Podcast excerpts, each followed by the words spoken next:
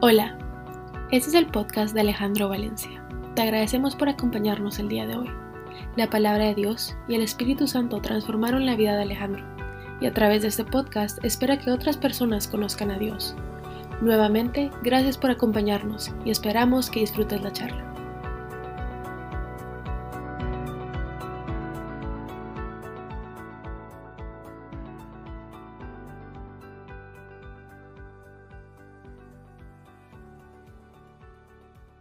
Gracias, gracias.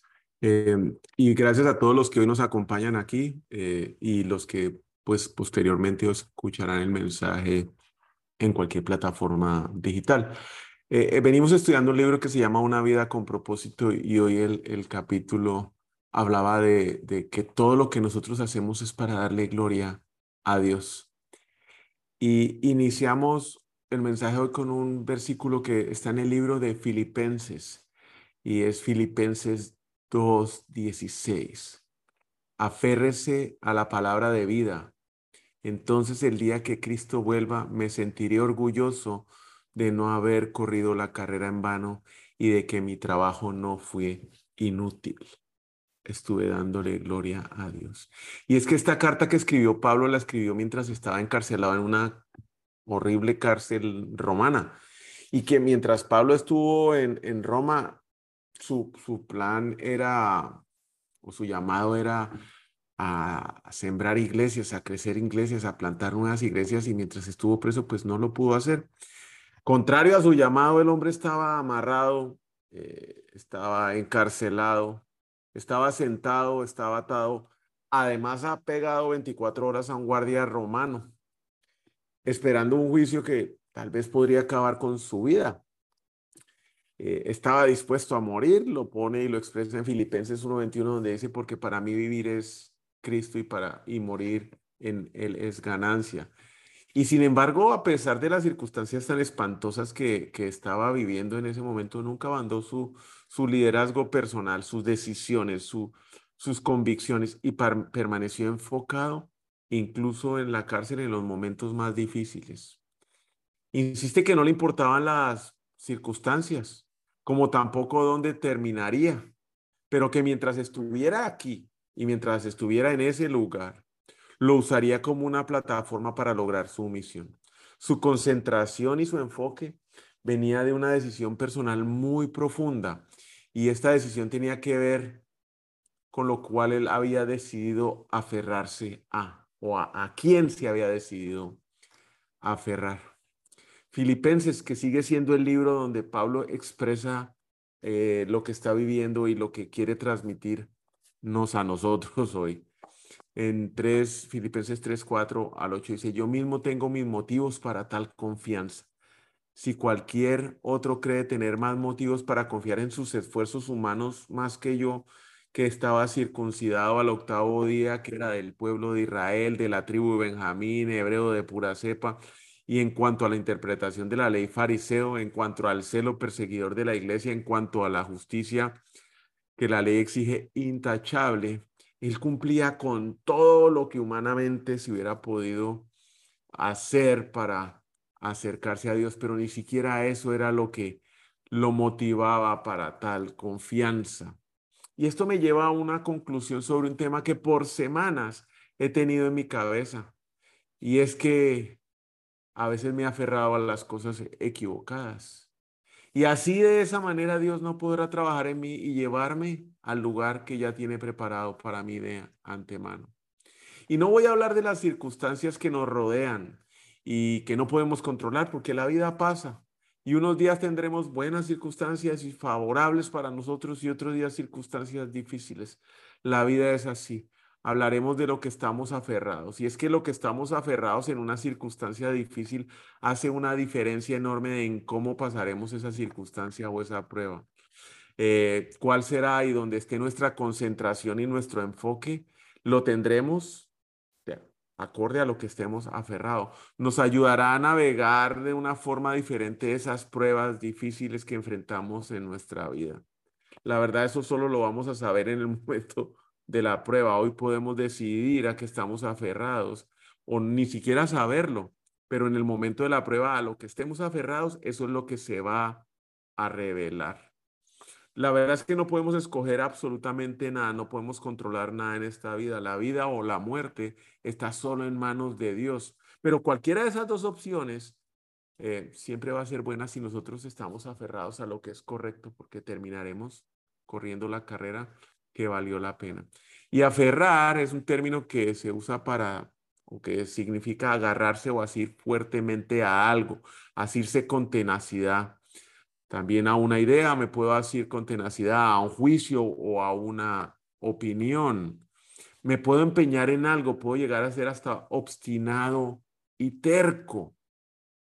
Y es que a qué nos aferramos nosotros hoy en nuestra vida, nos aferramos a personas, a la gente, a nuestra familia, a nuestra esposa, a nuestros hijos, a nuestros padres, a nuestros hermanos, a nuestros amigos, a la herencia de donde yo vengo. Nos aferramos a una posición, un estatus, un reconocimiento. Nos aferramos al pasado. Nos aferramos al trabajo, a la empresa, a los estudios o al deporte. Nos aferramos al dinero, al carro, a la casa, a la beca. Nos aferramos al celular. Nos aferramos a nuestra justicia, a la que nosotros creemos que es la correcta, a la propia. Nos aferramos a nuestras ideas preconcebidas. Y que si todo esto es pecado, pues no, no, yo no creo. Que si todo esto es malo, no, tampoco creo. Que si esto es eterno, ah, ahí sí estoy seguro que nada de eso es eterno. Y que se puede ir tan rápido como llegó. También podemos estar aferrados, o muchos están aferrados al pecado, al vicio, a los placeres. Pueden llegar a pensar que son privados y secretos y que nadie los va a ver y que nada, no van a afectar a nadie más. Pero esos pecados, esos vicios y esos placeres desenfrenados llevan a pagar altos precios y llegan a vivir unas circunstancias muy difíciles para aquel que los comete y aquellos que lo aman, que lo rodean. Pecados y unos precios muy altos. Pero, ¿qué me dice de esto? También a lo cual nos aferramos muchos. En mi caso particular, esta es mi lucha. Me aferro a los sueños, a los planes para servirle a Dios. Pero no sé si estoy dándole gloria a Dios aferrándome a lo que yo creo que es mi sueño. Me aferro al control, a la autosuficiencia. Me aferro al conocimiento y a la experiencia. Y nuestras motivaciones, específicamente las mías, van a estar influenciadas por aquello a, que, a lo cual yo me aferro. Y mis decisiones van a estar basadas a lo cual yo me aferro. Podemos servir a Dios, pero no necesariamente mis motivaciones y mis acciones van a ser correctas y van a estar sujetas a aquello a lo que a veces me aferro y que es contrario a lo que Dios quiere. ¿Cómo decidimos? Y la clave para decidir o para tomar las decisiones correctas están en dos palabras llevadas a la acción. Y estas son las dos palabras. Primero, la prioridad. ¿A qué nos aferramos? Y segundo, la concentración. ¿A qué foco o qué fijo mi atención? ¿En dónde pongo mi pensamiento? Podemos tener las prioridades correctas, aferrados a lo que debemos estar aferrados. Pero si carecemos de concentración, básicamente sabremos qué hacer, pero nunca lo haremos. No sé si le ha pasado eso alguna vez. También podemos estar concentrados, enfocados en lo que queremos, pero no tener prioridades, no estar aferrado a lo correcto. Y podemos tener una excelencia, podemos tener progreso, pero sin dar frutos. A muchos también nos puede haber pasado. Y la segunda, el segundo camino es para tomar decisiones que basamos nuestras decisiones también en varias cosas. Lo máximo, las primeras cosas, lo primero que hay que hacer, a lo cual debo prestar toda atención. Lo urgente, las cosas más llamativas, los que gritan más. Y ahí puedo yo ponerlo de primero para tomar mis decisiones. Lo desagradable, muchas veces puedo empezar por las cosas más difíciles para prestar y poner toda mi atención y poner ahí mi decisión. Lo no, no terminado, lo que he dejado de último, las últimas cosas, lo que tengo por entregar. Y ahí fijo mi atención y me aferro para eso y tomo mi decisión en eso. Y lo no cumplido, las cosas que tengo sin brillo. Y eso es lo que yo pongo primero para tomar mis decisiones. Y volviendo a la historia de Pablo, porque todo esto es un previo para la historia que viene, él e, ejemplificó muy claramente lo que es ser una persona con prioridades claras, aferrado a lo que es eterno, concentrado y enfocado en lo máximo cada día desde el lugar que estuviera. Sinceramente creo que es muy fácil perderse en el camino, perderse en esta vía o tomar desvíos que no nos llevan al destino que Dios tiene preparado para nosotros. Qué fácil es seguir aferrado a lo equivocado sin siquiera darnos cuenta. En este caminar con Dios, sinceramente he podido soltar muchísimas de las cosas a las cuales yo estaba aferrado anteriormente, pero siempre ha quedado un vacío. He ido buscando adicionalmente al encontrar ese vacío una rama próximo en, en el árbol para aferrarme pensando equivocadamente que aferrado a esa rama puedo estar sirviendo a Dios. Deseo de todo corazón caminar en el propósito que Dios tiene para mí, pero desearlo no es lo mismo que hacerlo. Siento un peso grande hoy y algo que me ata para no poder hacerlo, para no poder seguir, para no poder correr la carrera a pesar de querer dejarlo todo, siento ese peso. Es muy fácil pensar que el problema es externo a mí, que no soy yo el que debe hacer algo, que el camino ya es con Dios, que yo ya camino con Dios, que yo leo y que yo estudio su palabra, que voy a la iglesia, busco la manera de servir a otros, que oro constantemente, pero aún así siento que estoy quieto, que no avanzo que estoy aferrado a lo que es equivocado. Veo los milagros de Dios en mi vida. La semana pasada con Mariana terminando su quimioterapia, Mateo es otro hombre muy diferente al que era antes, Juliana desarrollándose y creciendo personalmente, veo los milagros en el trabajo, veo las manos de Dios en mi vida.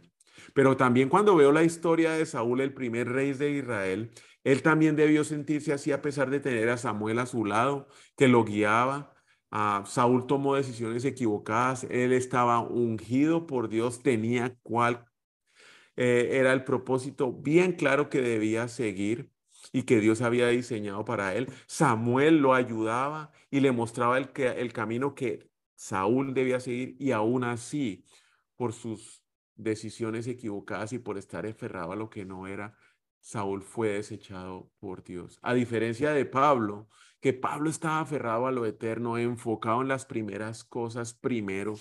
Saúl no, Saúl estaba enfocado a su orgullo, a sus ideas, a sus sueños, a sus deseos, a su gestión. Él estaba motivado para servir a Dios a su manera. No quiso soltar lo que a lo que estaba aferrado para poder ser guiado y se quedó aferrado a lo equivocado. Y eso lo llevó a que estuviera alejado de Dios, a estar triste, melancólico y en depresión. Corrió la carrera equivocada, corrió una carrera inútil. No sé si usted se ha sentido así o yo soy el único que, que se siente hoy así, porque yo sí me siento así y esto me lleva a pensar que debe haber algo dentro de mí que debo revisar de a, a qué es lo que yo sigo estando aferrado que me desvía del propósito que Dios tiene para mi vida y que me lleva a correr una carrera inútil. Pablo limitó su enfoque, redujo tanto su enfoque que soltó todo, desechó todo lo que antes no solo le hacía daño, también desechó las cosas que antes le daban ganancia, lo que le era útil, esas actitudes, esas habilidades y esas gestiones que le daban gran utilidad. Y no solo lo dejó, sino también que lo dejó como basura por obtener a Cristo. Lo él perdería todo con tal de tener más intimidad de Cristo. Se enfocó única y exclusivamente en darle gloria a Dios. Filipenses 3, 8, 9 lo resume. Es más, todo lo anterior lo considero pérdida por la razón del incomparable valor de conocer a Cristo Jesús, mi Señor. Por él he perdido todo y lo tengo por estiércol a fin de ganar a Cristo. Él estaba enfocado en una sola cosa, ganar a Cristo y encontrarme unido a Él. No quiero mi propia justicia que procede de la ley, sino la que se obtiene mediante la fe en Cristo, la justicia que procede basada en la fe. Y entonces la pregunta es, ¿a qué yo sigo aferrado? Y sinceramente pienso que mi mayor enemigo hoy es querer manejar mi propia vida, hacerlo en los proyectos que creo que Dios me dio, manejarlos a mi manera, hacerlos en mis fuerzas, con mis ideas, con mis habilidades y talentos, aferrarme a mí mismo. El problema no creo que sean los dones o los talentos, no es la mucha o poca capacidad que pueda uno tener, no son las, las ideas, no es la habilidad para desarrollar la gestión. El problema está en que me aferro a uno o a todos esos talentos. Es como subirme a mi carro y querer manejarlo en una ciudad desconocida y no quererle hacer caso al GPS decidiendo yo cómo evitar el tráfico donde no conozco. Y veo un trancón enfrente y decido que mm, están equivocados, el GPS no me sabe por dónde llevar. intento meterme en un desvío, de, desvío para cortar camino y termino metiéndome en un barrio peligroso que atrasará mucho más el llegar a mi destino por el camino que me muestra el poco tráfico enfrente. Es querer ir en la carretera de mi vida, ¿sí? Y acelerar más de lo que indica el límite de velocidad establecido. Es no aceptar el cambio de planes y es siempre querer reclamar la silla del piloto. ¿Le pasó a Saúl? Entonces, ¿cómo es que yo no voy a estar expuesto a una debilidad que todos traemos en nuestra vida? En nuestra vida llegamos a pensar que estamos manejando nuestra vida porque tenemos las manos en el timón, pero en realidad estamos siendo manejados por aquello a lo que nos aferramos, a la presión de un resultado inmediato, a las expectativas nuestras o a las expectativas de los demás, a la codicia, a las adicciones, a los placeres, a las, a las motivaciones egoístas o al deseo loco de querer tener el control, a mis conocimientos, a mis experiencias y a una infinidad de otros culpables a los cuales consciente o inconscientemente nos estamos aferrando en todo momento. Esas fuerzas a las que nos aferramos nos llevan a tomar decisiones que muchas veces no son en nuestro mejor interés y mucho menos están para darle gloria a Dios y vamos muy rápido, caminando más rápido de lo que nos pues, nuestros pies pueden ir, o saliéndonos de la carretera antes de tiempo porque la cosa se pone difícil. Mire, yo mejor con usted, con esto yo no, yo no sigo, yo no puedo. Dios no nos diseñó para ser conductores, Él nos diseñó para ser guiados. Y es bien importante conocer esta, esta diferencia. Existe un dicho en inglés que aquí usan bastante o frecuentemente y que dice el Espíritu Santo nos guía, pero son los demonios los que manejan nuestra vida y es vital entender esta, esta diferencia. conocer claramente la diferencia nos va a poder permitir caminar en el propósito de Dios y su voluntad, o bien nos lleva, si no los conocemos, a salirnos de ella. Todo empieza por estar aferrado a Dios y a su palabra, a nada más tal y como lo hizo Pablo, Deuteronomio 4:4. Sin embargo, ustedes, los que fueron fieles al Señor su Dios, todavía siguen vivos. Todos y cada uno de ustedes. Job 17:9. La gente recta se aferra a su camino, a los, a los de manos limpias les aumenta la fuerza. Filipenses 2:16, el versículo con que empezamos. Aférrense a la palabra de vida. Entonces el día que, el día que Cristo vuelva, me sentiré dichoso, orgulloso de no haber corrido la carrera en vano y que mi trabajo no fue inútil. Claro, una vez estamos aferrados a la palabra de Dios, aferrados a Dios, ¿qué sigue? Pues sigue dejarse guiar. La parte más complicada del asunto, dejarse guiar por el Espíritu Santo. Dios nunca tuvo la intención de tener a nadie aparte de usted y de mí como los conductores de nuestra vida. Él quiere que estemos ahí en el timón, pero guiados por el Espíritu Santo para que nos mantengamos en su propósito y completemos la carrera que nos fue dada.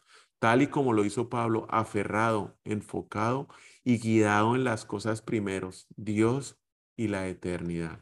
¿Y cuál es el problema? Pues lo llamo la seducción del conductor. Hoy el mundo, la sociedad, Aplaude el hecho de que somos nosotros los propios conductores de nuestra vida. Ser una persona capaz, con alta capacidad de producción, de tener éxitos en diferentes frentes a la vez, de ser el mejor, lo que, el mejor en lo que desempeñamos, de sobresalir, de ser esa persona que otros llaman y dicen, mire, ¿usted qué piensa de este problema? ¿O que me puede dar un consejo para hacer este negocio? La verdad es que se siente bien. Ser esa persona da una sensación de valor, da una sensación de orgullo, de logro de felicidad, claro, todo es temporal, porque esas emociones no duran mucho, mucho y ni siquiera paramos un segundo para disfrutar esos momentos cuando ya vamos detrás del próximo paso. Tenemos mucho que hacer, mucho más que lograr, mucha gente que impresionar. Y quiero aclarar aquí que no es la gente que es guiada, que la, perdón, que no solamente la gente que no es guiada por el Espíritu Santo puede lograr esto. La gente guiada también por el Espíritu Santo puede tener muchas de estas características. Y de hecho, la gente guiada por el Espíritu Santo, lo más probable es que lo que hacen y en lo que desarrollan sean los más exitosos.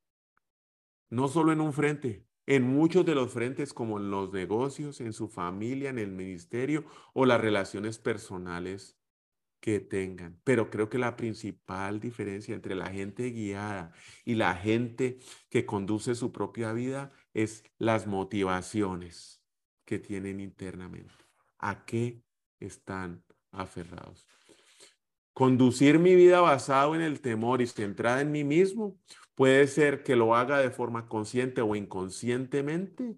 Es una vida motivada esencialmente de cómo me van a ver los demás. Lo hice por muchísimos años.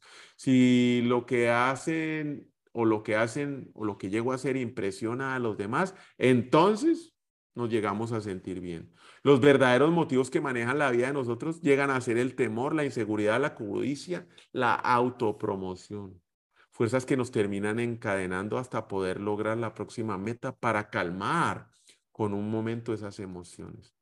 Por otro lado, conozco bien este tema porque así vivía y hoy lucho con esta seducción constante en mi vida. Es una seducción que me llama constantemente a cada decisión, a cada acción que yo tengo que hacer.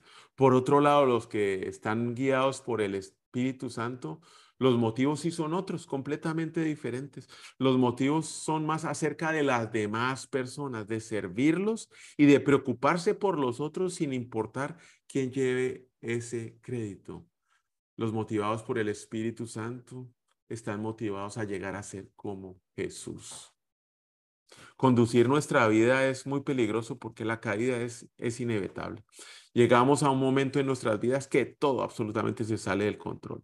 Si no es el matrimonio, son los hijos. Si no son los hijos, son las finanzas. Si no son las finanzas, son las relaciones. Y si no son las relaciones, es la salud o todos ellos a la vez. Y es que dependiendo de qué tanto tiempo llevamos caminando en la conducción propia de nuestra vida, el rescate de estas áreas va a ser cada vez más difícil, así como también las personas que nos hemos pasado llevando en la vida por querer manejar la vida a nuestra manera. Y todos estamos susceptibles de esta seducción, de ser el conductor de nuestra vida.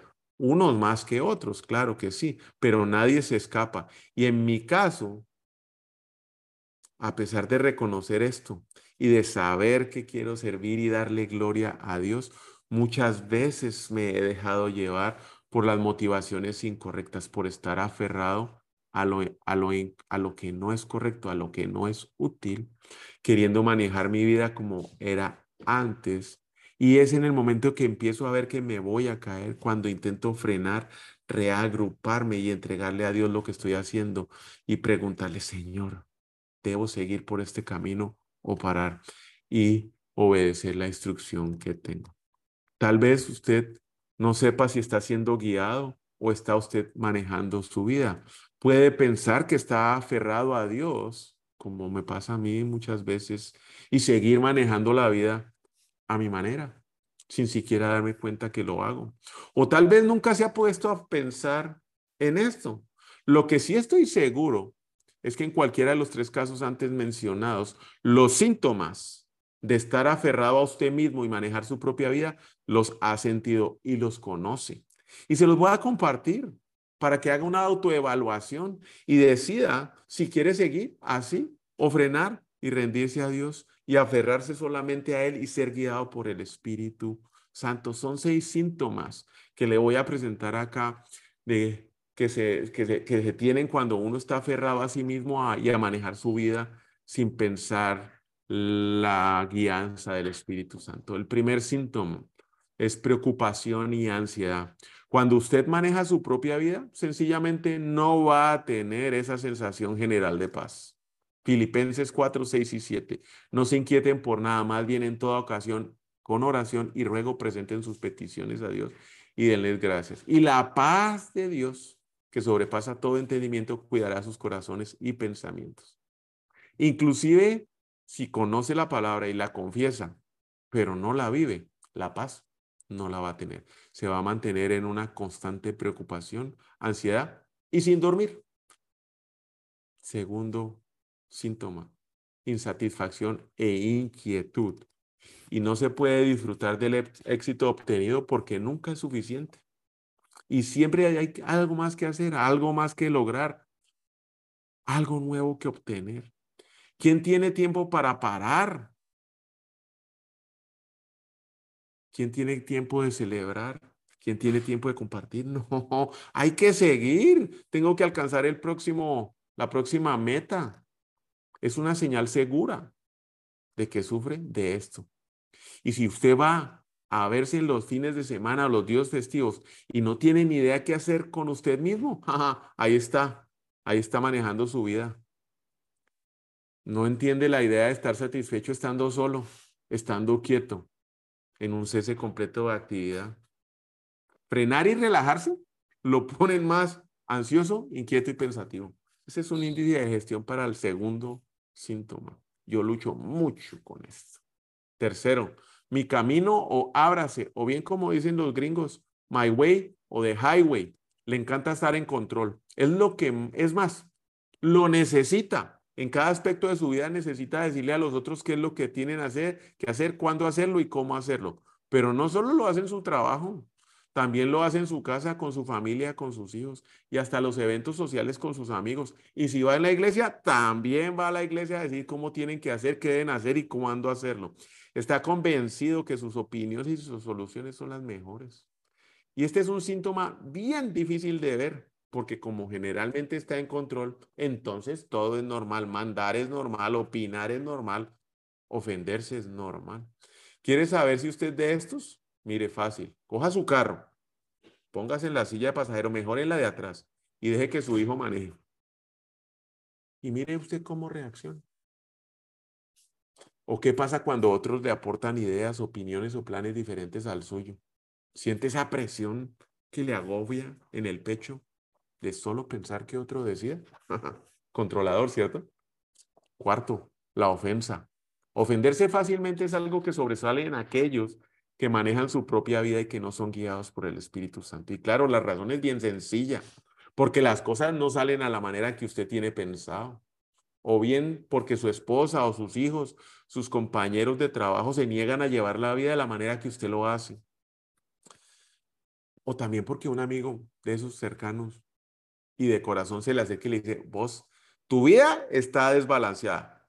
Ay, pero ¿cómo se le ocurre a este venirme a decir eso? ¿No ve lo que él está haciendo? y me ofendo. ¿Y qué me dice de la envidia? ¿Qué me dice de pensar o ver al otro que le va mejor que a usted? Que es más bendecido en el trabajo, que es más bendecido en la familia, que es más bendecido en las relaciones. Y usted mirándose ahí se queda quieto justificándose porque no puede tener lo que el otro tiene, porque cree merecerse más y termina ofendido. Quinto síntoma, aislado. ¿Quién tiene tiempo para estar con amigos? Es más, para hacer amigos.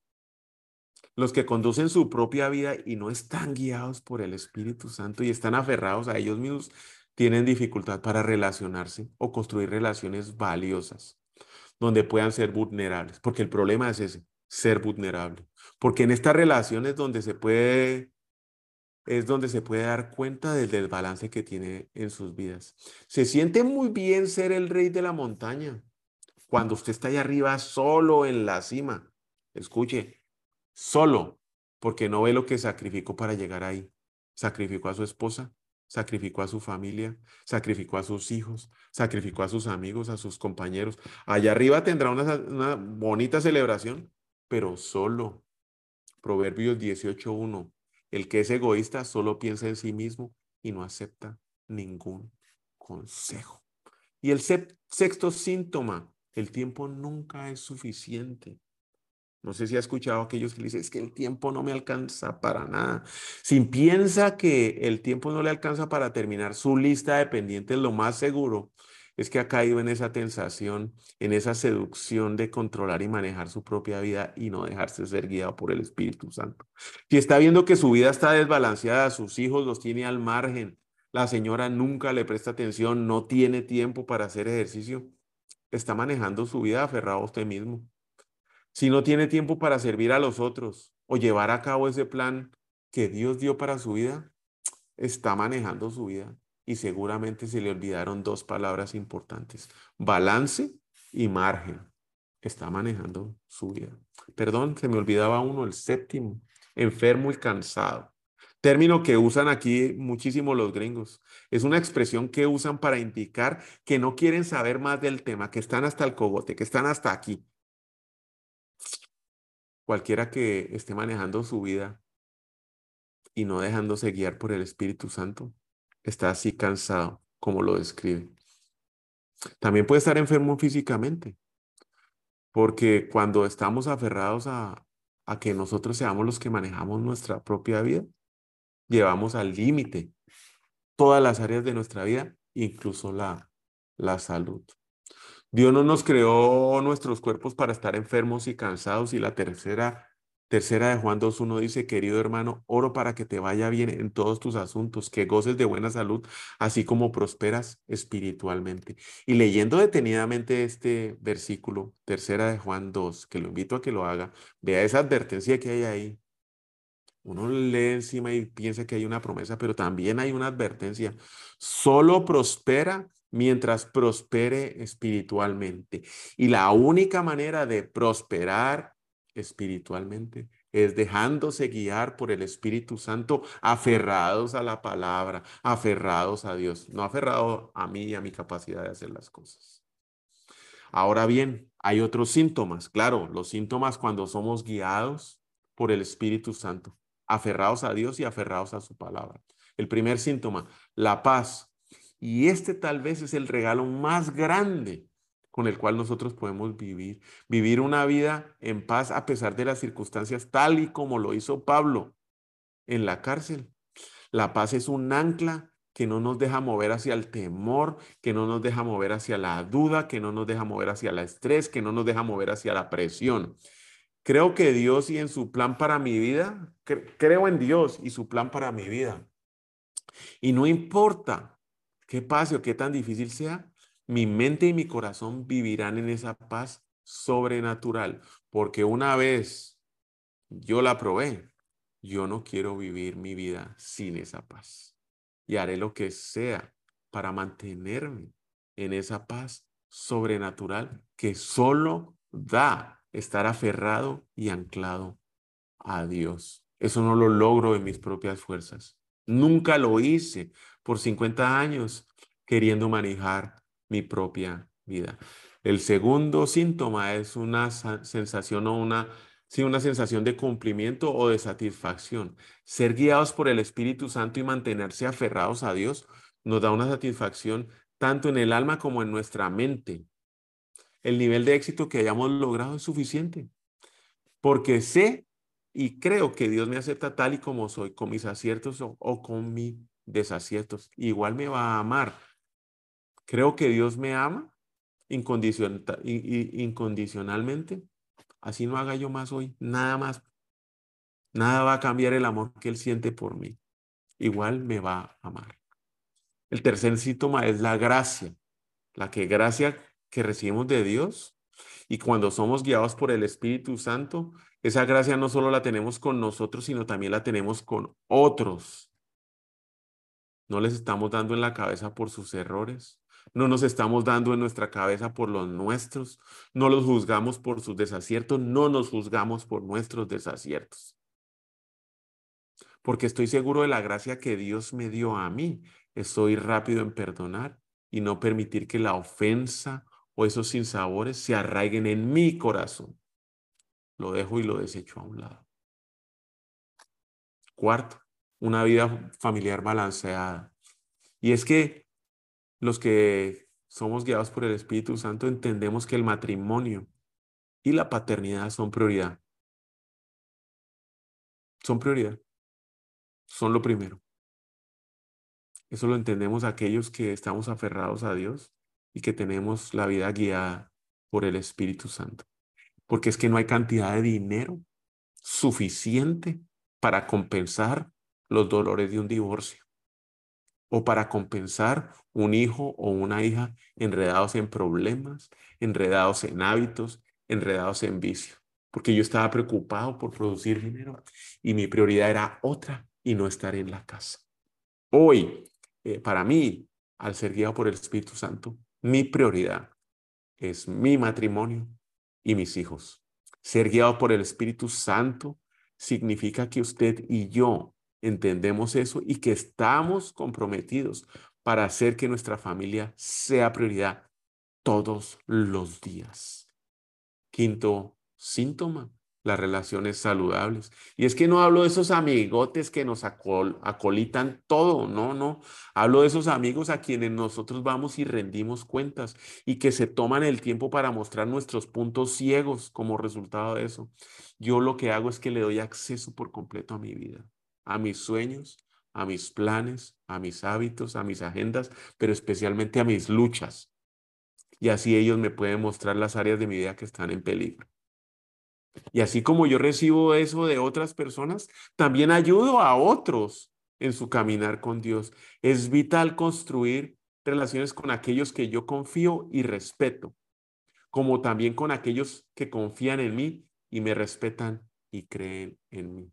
Mi tendencia natural es manejar mi vida.